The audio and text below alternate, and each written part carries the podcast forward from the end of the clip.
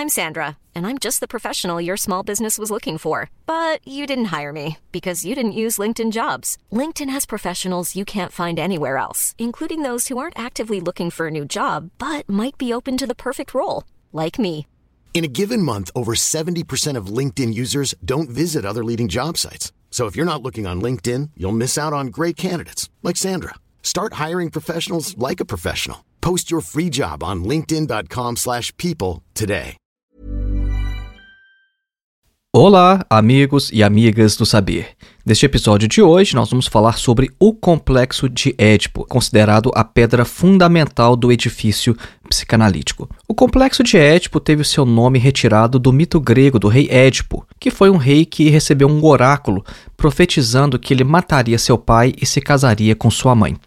Mesmo tomando todas as providências para que a profecia não se cumprisse, Édipo acabou um dia matando um homem, descobrindo posteriormente que era seu pai, e depois se casou com uma mulher sem saber que essa mulher era sua própria mãe.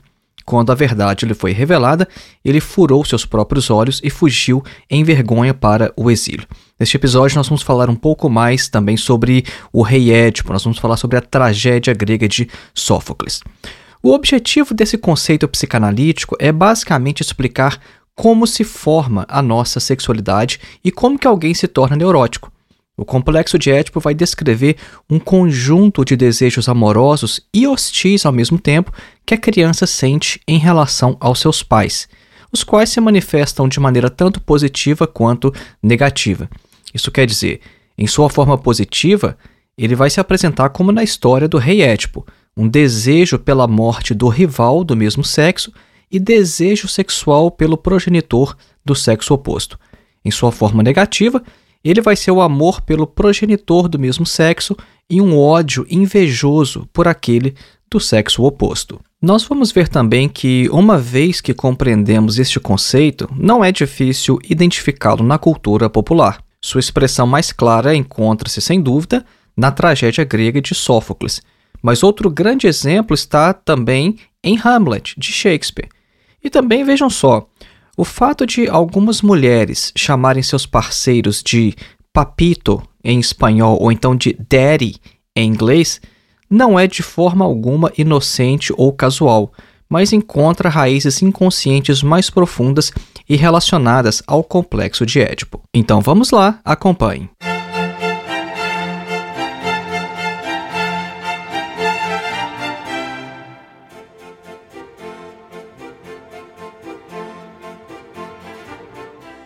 Antes de iniciar, alguns breves recados. É com grande satisfação que eu anuncio o lançamento de meu mais novo curso, A Filosofia de Karl Marx, uma introdução. Este curso tem mais de oito horas de duração falando apenas sobre Karl Marx. E assim como o meu curso de introdução à filosofia, o acesso a esse novo curso também é vitalício e você pode fazer com total flexibilidade, sem data para iniciar ou finalizar. Vejam que este não é um curso de introdução ao marxismo. O nosso recorte contempla os aspectos filosóficos do pensamento de Karl Marx, o que significa que aspectos econômicos, por exemplo, não estão no escopo do curso. Isso se explica pelo fato de o marxismo ser uma tradição imensa que tem início nas obras de Marx, mas que vai muito além dele, sendo muito mais amplo e muito mais diverso do que as obras do próprio filósofo alemão. Neste curso, nós abordamos temas tais como a biografia de Marx, o materialismo histórico, dialética, a religião como ópio do povo, o idealismo alemão, a tensão entre normatividade e descrição, a revolução como exigência da razão e vários outros temas. Para saber mais, clique no link que está na descrição deste episódio ou então no link que você encontra em nosso site www.filosofiaepsicanalise.org. O nosso segundo recado é sobre o nosso curso Introdução à Filosofia dos Pré-Socráticos a Sartre. Este curso tem mais de 14 horas de duração, oferece total flexibilidade porque também não há data nem de início e nem de término, e você ainda recebe um certificado ao final. O nosso objetivo com este curso é colocar você em contato direto com alguns dos principais textos de toda a história da filosofia. Então, ao invés de ler comentadores ou literatura secundária falando sobre os filósofos, Os nossos vídeos vão te preparar para ler diretamente textos de Platão, Aristóteles, Sêneca, Marco Aurélio, Santo Agostinho, Tomás de Aquino, René Descartes, Immanuel Kant, Hegel, Marx, Sartre, etc. Para mais informações, acesse o link que está na descrição deste episódio ou então o link que você encontra em nosso site. Mais uma vez, www.filosofiaepsicanalise.org. Voltemos então ao nosso tema, o complexo de Édipo. Antes de mais nada, nós precisamos esclarecer que o complexo de Édipo é uma lenda. Vejam bem, não no sentido de que ele seja falso, mas sim que ele é uma forma de explicar a origem da sexualidade humana que vai muito além de nosso ser meramente biológico. O complexo de Édipo é também uma fantasia, um mito e um conceito que descreve a realidade. Tudo isso ao mesmo tempo. Vejam só, ele é uma fantasia, um mito e um conceito que descreve a realidade. Ele é essas três coisas ao mesmo tempo. Então, tendo em vista essas considerações, nós vamos começar esse episódio com um breve resumo da tragédia grega de Sófocles. E em seguida nós vamos explicar como se desenvolve o complexo de Édipo nos meninos e depois nas meninas. Vamos falar então inicialmente sobre a tragédia de Édipo em Sófocles.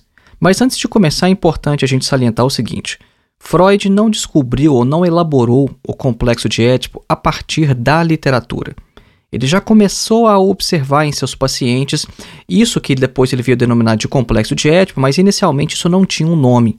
Ele só percebia essa certa forma de atração pelo progenitor de sexo oposto e uma rivalidade com o progenitor do mesmo sexo. Depois, ele foi chamado a atenção sobre a história do Édipo Rei, então o complexo que ele já vinha estudando recebeu esse nome. Tá? Então é importante a gente frisar, porque senão passa a ideia de que o Freud, a partir da literatura, ele trouxe essa questão para a psicanálise. E a questão não foi bem assim. Foi a partir da prática clínica que Freud descobriu Édipo e depois ele percebeu que isso estava presente não só na tragédia de Édipo, onde isso aparece de forma mais clara, como em outras obras, como por exemplo o Hamlet de Shakespeare, que nós já citamos neste episódio. Sófocles foi um dos principais escritores gregos. Ele nasceu em 496 a.C. Escreveu mais de 100 tragédias, mas apenas sete delas chegaram até nós. Algumas de suas principais obras são Édipo Rei e Antígona. Édipo Rei é o arquétipo de uma tragédia. Ela mostra um herói sob o fardo de um destino que ele não quer aceitar mas do qual também não pode escapar. A peça se passa quase em sua totalidade no que chamaríamos hoje de flashback, de modo que o, o, principal da trama já aconteceu e os personagens devem apenas desvendar, revelar o passado a fim de esclarecer questões do presente. O que está acontecendo lá na tragédia de Édipo é o seguinte: uma praga está assolando a cidade de Tebas. Então, Creonte, irmão da rainha Jocasta e esposa de Édipo, traz a palavra dos deuses dizendo que a morte de Laio, ou seja, o rei anterior a Édipo, tinha que ser vingada a fim de que a praga cessasse. A questão é que ninguém sabia quem havia matado o rei. Então, Édipo decide assumir a responsabilidade da investigação. Édipo conta então como ele veio a se casar com Jocasta e suceder Laio, o rei morto. Ele busca auxílio então do adivinhador Tiresias, o qual vê coisas horríveis que ele diz que não gostaria nem de revelar. Mas, com a insistência de Édipo, Tiresias finalmente então revela que o próprio Édipo era o assassino. Só que ele inicialmente resiste a essa interpretação e pensa que tudo faz parte de um complô organizado por Creonte, o seu cunhado. Jocasta, então, inicialmente ela também resiste à revelação do vidente, ela afirma que às vezes os videntes erram né, e que o seu ex-marido tinha sido assassinado por ladrões comuns. Só que durante este relato da Jocasta, o Édipo começa a suspeitar que ele realmente poderia ter assassinado seu próprio pai. Ele conta que um dia, ao ser chamado de bastardo, ele começou a duvidar da identidade de seus pais e fugiu, e no caminho ele matou um homem desconhecido. Então, um mensageiro de Corinto surge para anunciar a morte do rei Políbio, o homem que Édipo acreditava ser o seu pai. Só que esse mensageiro também revela que Políbio não era o pai verdadeiro de Édipo, mas que Édipo havia sido dado a ele, ainda criança, por um pastor do rei Laio então entregue ao seu pai de criação, que foi o rei Políbio. E aí a Jocasta, ouvindo isso, ela compreende tudo, e aí ela exclama o seguinte: Ó oh, Édipo, Deus lhe ajude, que Deus não lhe permita descobrir quem você é. Então a trama se revela. É que quando Édipo nasceu, um oráculo afirmou a Laio que ele pereceria pelas mãos de seu próprio filho. E a fim de evitar esse destino, o Laio ordenou então à sua esposa Jocasta que matasse a criança, só que ela não foi capaz de fazê-lo. Então, ela ordenou que um pastor o fizesse. Mas esse pastor também sentiu pena e não cumpriu a ordem, de modo que Édipo acabou chegando ao rei Políbio, que o criou como seu próprio filho. Édipo, então, era filho de Jocasta, mas sem saber, acabou se casando com ela. E anteriormente ele já havia matado seu pai como um estranho na rua sem saber quem que ele era. Então essa tragédia é típica do pensamento grego, mostrando que aquilo que tiver que acontecer irá acontecer. É impossível fugir do destino. De maneira bem resumida, esta então é a história de Édipo na tragédia grega Édipo Rei, de autoria de Sófocles. Eu recomendo altamente a leitura. Vamos falar agora então sobre o complexo de Édipo nos meninos. E uma vez que a gente já conhece essa história de Édipo, o que é que vai acontecer, fica mais fácil então a gente compreender a questão mais técnica na psicanálise. Então, o que, que acontece? O que, que é exatamente o complexo de Édipo nos meninos? A partir dos 3 anos de idade, os meninos começam a focalizar o seu prazer sobre o pênis. Esse vai se tornar, nesse momento, a parte do corpo mais rica em sensações e se impõe como a zona erógena dominante. Por volta dos 4 anos de idade, esse órgão vai se tornar também o objeto mais amado e o que reclama mais atenções, de modo que o culto ao pênis, que é característico dessa idade, vai o elevar ao nível de símbolo de poder e de virilidade. Então, quando o pênis se torna, aos olhos de todos, tanto de meninos quanto de meninas, o representante do desejo, ele recebe o nome de falo, o qual não é o pênis enquanto órgão, mas um pênis fantasiado, idealizado, símbolo da onipotência. O menino de 4 anos de idade, então, excitado sexualmente, ele vê surgir dentro de si uma força misteriosa, que até então era desconhecida, o impulso de se dirigir ao outro, ou mais exatamente, de se dirigir aos corpos de seus pais para ali encontrar prazer. Este é um desejo sexual, mas cabe aqui desfazer um mal entendido muito comum. Na psicanálise, tudo o que é genital é sexual, mas nem tudo que é sexual é genital. Então, esse desejo sexual do menino em direção a seus pais não é um desejo exclusivamente genital pelo fato de ser sexual. Então, nós podemos dizer que há aqui três movimentos fundadores desse desejo do menino. E eles são os seguintes: primeiro, ele tem desejo de possuir o corpo do outro. Segundo, ele tem desejo de ser possuído. E terceiro, ele tem um desejo de suprimir.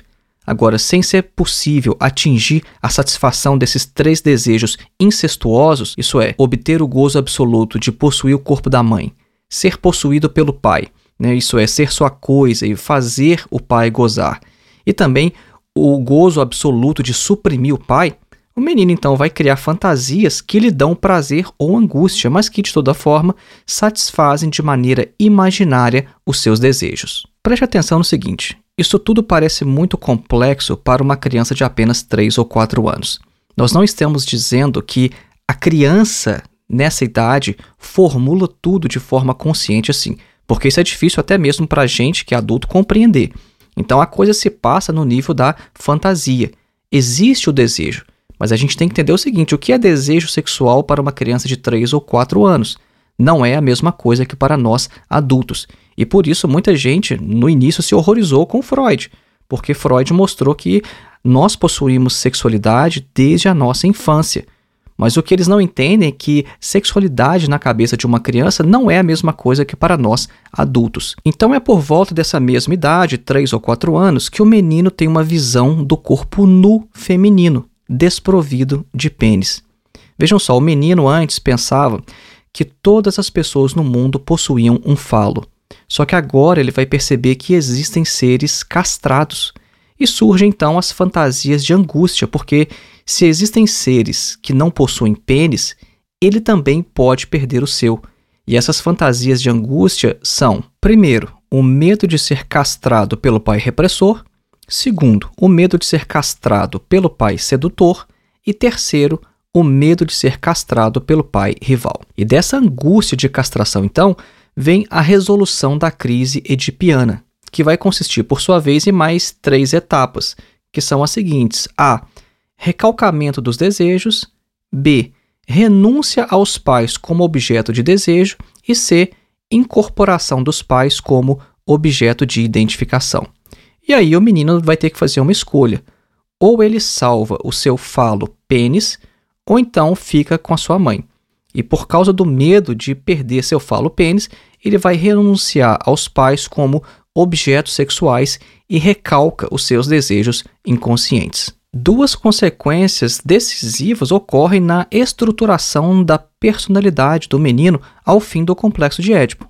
Vai surgir uma nova instância psíquica, que é o superego, e a confirmação de uma identidade sexual nascida por volta dos dois anos de idade e afirmada mais solidamente após o fim da puberdade. O superego é instituído devido a um gesto psíquico que é surpreendente, porque o menino, quando ele renuncia aos pais como objeto sexual, ele os incorpora como objetos do seu eu. Na impossibilidade de ter os pais como parceiros sexuais, ele promete inconscientemente ser como eles em suas ambições, fraquezas e ideais. Então, a identidade sexual é instalada progressivamente pelo seu contexto familiar, social e linguístico, assim como pelas sensações erógenas que emanam de seu genital e atração pelo pai de sexo oposto, ou mais especificamente, atração pelo progenitor de sexo oposto. Antes do Édipo, a criança ainda não sabe dizer se é menino ou menina, não sabe dizer que o pai é um homem e que a mãe é uma mulher. É só na puberdade que essa identidade vai se consolidar. O que nos apresentamos agora, então, foi um breve resumo teórico bem sucinto sobre o que está envolvido no complexo de Édipo nos meninos. Nós vamos ver, depois da nossa breve pausa musical, o que é o complexo de Édipo nas meninas. Mas antes disso, nós vamos fazer também um breve resumo para tentar deixar a questão ainda mais clara. Vamos fazer uma breve pausa musical então, a fim de assimilar o conteúdo exposto até aqui. Você vai ouvir uma peça de François Couperin, Piscis en Concert. Couperin foi um compositor que nasceu em 1668 em Paris.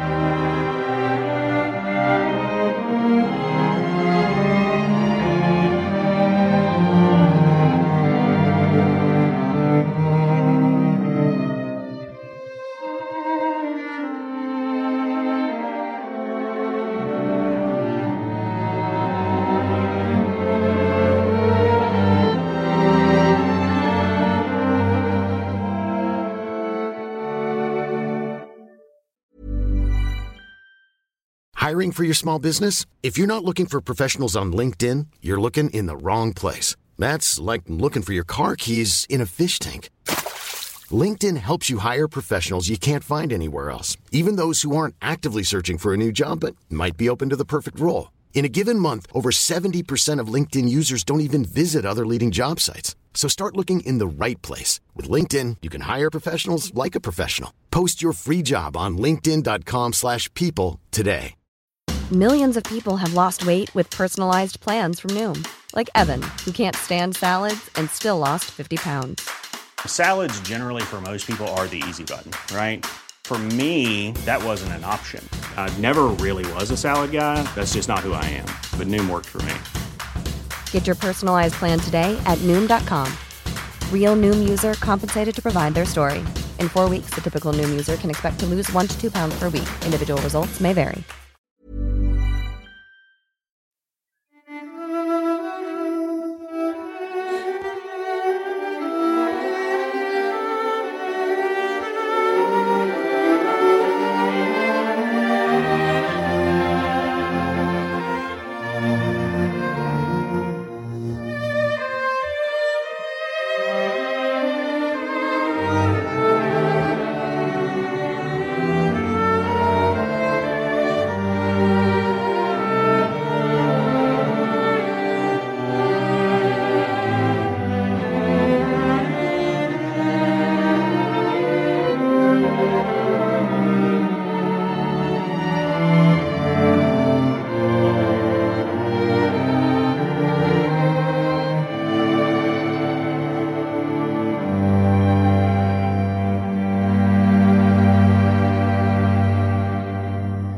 Caso você queira conhecer melhor as músicas que tocamos aqui em nossos intervalos, há uma playlist no Spotify.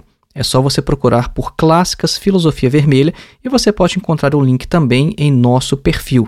Vejam, não é no nosso episódio, é no nosso perfil. Lá tem um Linktree e dentro desse Linktree há um link para a nossa playlist Clássicas Filosofia Vermelha no Spotify. Vamos resumir então a questão do complexo de Édipo nos meninos. O menino se sente atraído sexualmente por sua mãe. Percebam que a barreira do incesto é uma barreira cultural.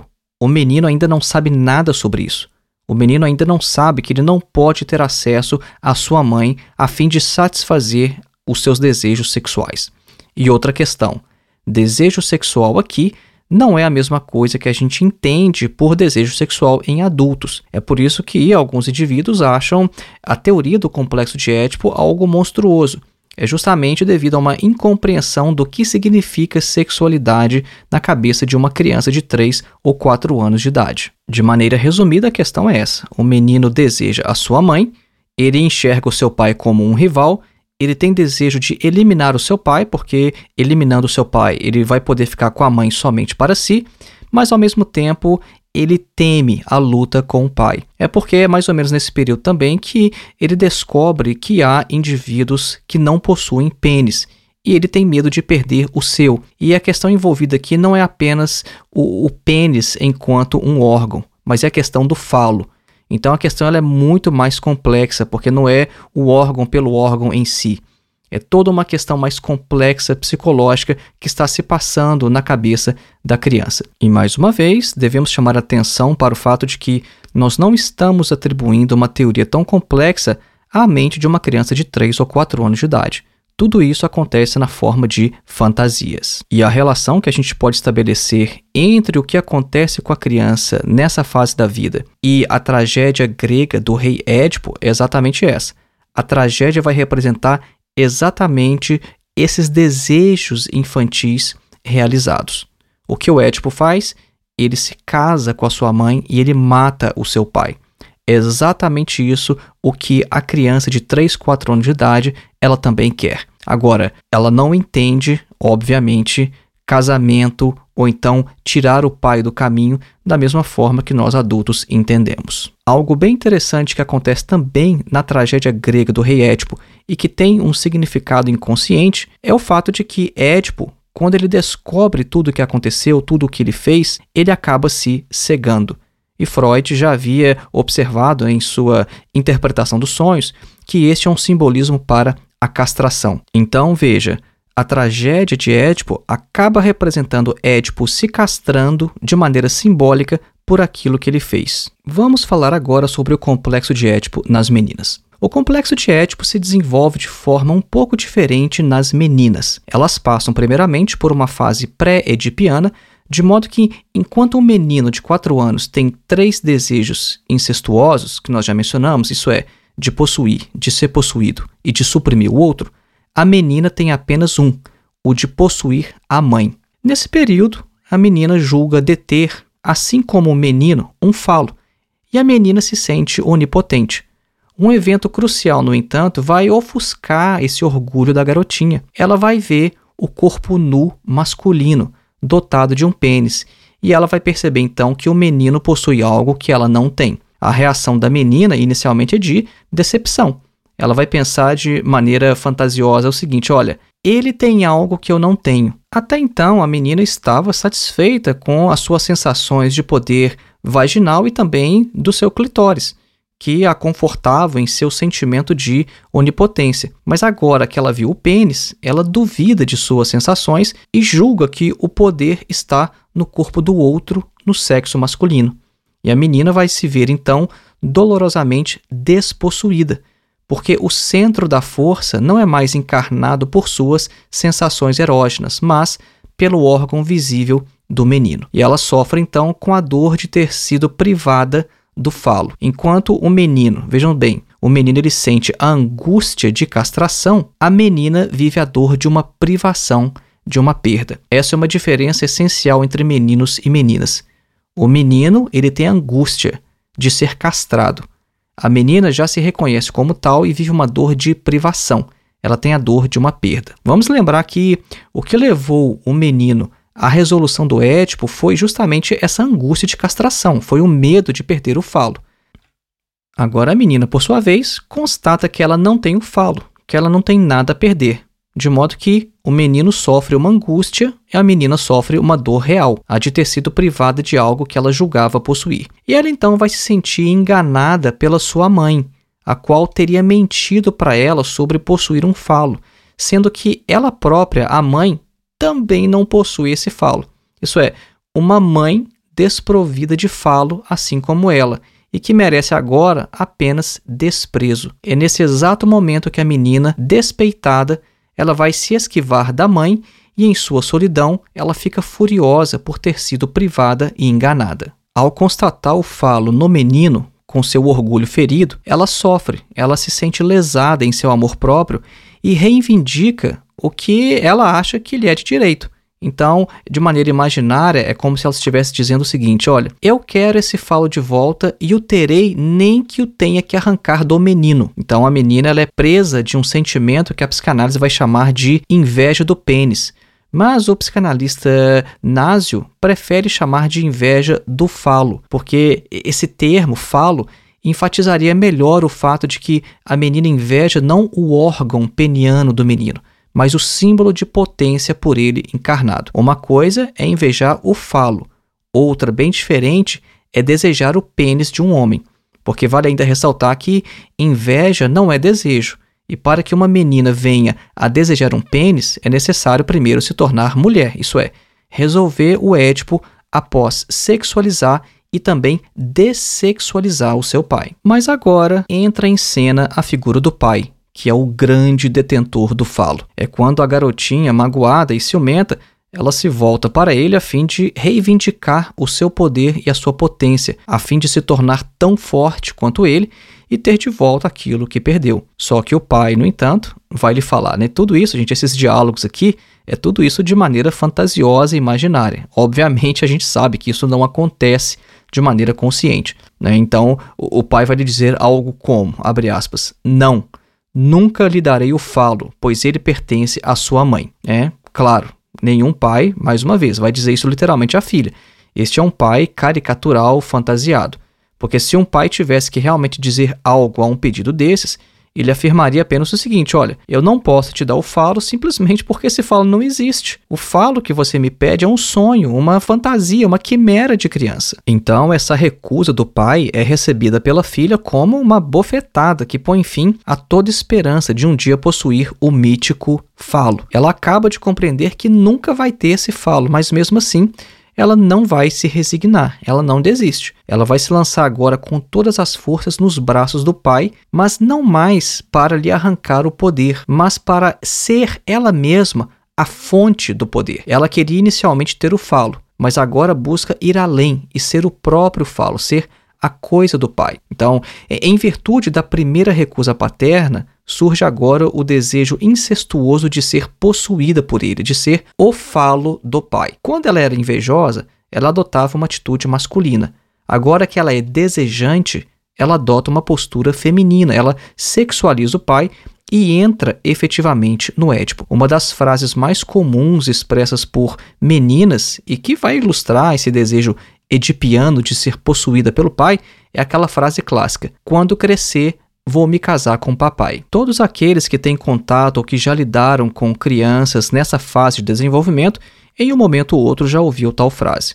Minha filha hoje é adolescente, mas eu me lembro que quando ela tinha mais ou menos esta idade, eu a chamava de Edipuzinha, porque eu conseguia ver claramente todo esse movimento, toda essa dinâmica do Édipo acontecendo com ela de forma, obviamente, inconsciente. Percebo então que essa entrada no Édipo é também o momento em que a mãe, após ter sido afastada, volta à cena e fascina a filha por sua graça e feminilidade. A menina então se reaproxima da mãe e se identifica com ela, de modo que o seu comportamento edipiano se inspira completamente no ideal feminino encarnado pela mãe. É nessa fase que as meninas adoram observar a mãe se maquiando ou então se embelezando e passam a aprender como seduzir um homem. Além de um ideal, a mãe é também uma grande rival. e aqui acontece o primeiro movimento de identificação da filha com o desejo da mãe, o de ser a mulher do homem amado e dar-lhe um filho. O pai, que antes recusou dar o falo à filha, ele se recusa agora a tomá-la como objeto sexual e a considerá-la o seu falo. Depois daquela primeira recusa, né, aquela não lhe darei meu falo, depois que essa recusa ela permitiu à menina se reaproximar da mãe e se identificar com ela, a segunda recusa do pai, isso é quando o pai fala não a quero como mulher, isso vai levar a filha a identificar-se com a pessoa do pai. E ocorre aqui então um fenômeno curioso, mas extremamente saudável no édipo feminino. Uma vez que a menina não pode ser o objeto sexual do pai, ela quer ser então como ele. Isso é, é como se ela estivesse dizendo o seguinte: olha, já que você não quer saber de mim como mulher, então eu vou ser como você. E a menina aceita recalcar o seu desejo de ser possuída pelo pai, sem com isso renunciar à sua pessoa, isso é, a pessoa do pai. Então, enquanto o menino edipiano ele vai se resignar a perder a mãe por covardia, a menina, por sua vez, que nada mais tem a perder, ela vai se obstinar de maneira audaciosa a se apoderar do pai. Então, a menina mata o seu pai fantasiado, mas o ressuscita como modelo de identificação. Isso é, identificada agora com os traços masculinos do pai, após ter se identificado com os traços femininos da mãe, a menina então, enfim, abandona a cena edipiana e abre-se agora para os futuros parceiros de sua vida como mulher. Então, as duas identificações constitutivas da mulher, isso é, a identificação com a feminilidade da mãe e com a virilidade do pai, essas duas identificações foram desencadeadas por duas recusas do pai: a recusa de dar o falo à filha e a recusa de tomá-la como falo. O que nós vimos até agora neste episódio foi basicamente o seguinte: inicialmente nós vimos a tragédia grega de Édipo na obra de Sófocles. Depois nós vimos sobre o complexo de Édipo nos meninos e agora nós vimos sobre o complexo de Édipo nas meninas. E uma questão que surge nesse momento é: o complexo de Édipo acontece com todo mundo? O complexo de Édipo é universal? Ele acontece em todas as culturas? Ou este é um fenômeno típico da Áustria da época de Freud? Bom, nós acompanhamos a posição do psicanalista J. Denásio, que em sua obra Édipo, um complexo do qual nenhuma criança escapa, vai afirmar justamente nesse sentido. E grande parte desse episódio é baseado nesta obra do J. Denásio. O que ele vai afirmar é basicamente o seguinte: olha, o complexo de Édipo é um conjunto de sentimentos contraditórios. Isso significa que mães e pais são amados, desejados e odiados ao mesmo tempo e quase sempre de maneira inconsciente. Percebam, Freud chegou à formulação deste conceito a partir dos relatos de sedução de seus pacientes adultos, os quais eram rememorados como cenas reais que, no curso da análise, iam se mostrar como fantasias inconscientes, porque toda lembrança da infância é uma reinterpretação do que realmente aconteceu. E por isso nós podemos afirmar que o Édipo é um fantasma. O Édipo é uma fantasia sexual forjada pelas crianças para aplacar o seu desejo. Claro, as crianças não conceitualizam toda essa experiência exatamente como nós adultos.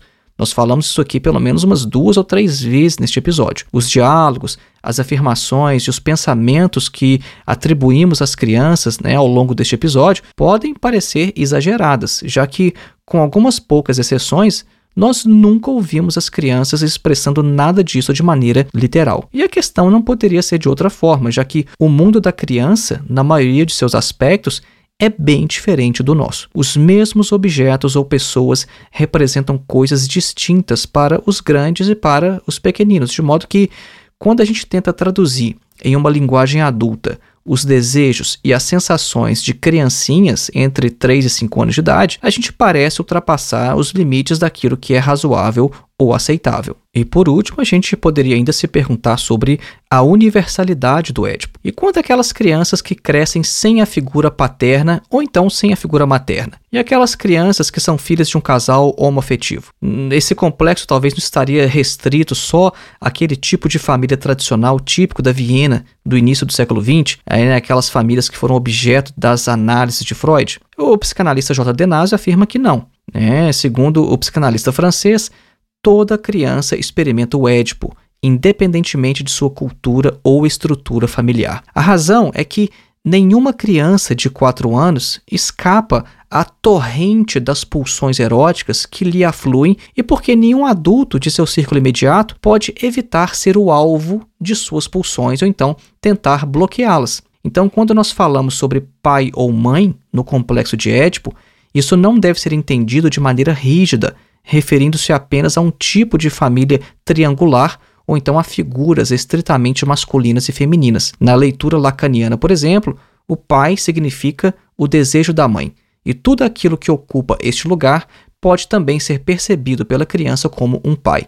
Então é por isso que nenhum ser humano escapa do Édipo. Lembrando mais uma vez, o link para o nosso curso de Introdução à Filosofia de Karl Marx está na descrição deste episódio, assim como o link para o nosso curso de Introdução Geral à filosofia, dos pré-socráticos a Sartre. A sua contribuição é fundamental para manter este trabalho no ar. Você pode colaborar sendo um dos nossos apoiadores através da plataforma Apoia-se. O link também está na descrição deste episódio. Ou então você pode fazer qualquer transferência através de nossa chave Pix, que é o nosso endereço de e-mail, filosofiavermelha.gmail.com. Ou então você pode ser um membro do nosso canal no YouTube e, sendo um membro lá no canal, você ainda vai poder participar de nosso clube de leitura. Nós estamos lendo um livro por mês e você vai ter acesso exclusivo aos nossos vídeos de apresentação, de discussão da obra e também às nossas lives de encerramento. Um grande abraço e até o próximo.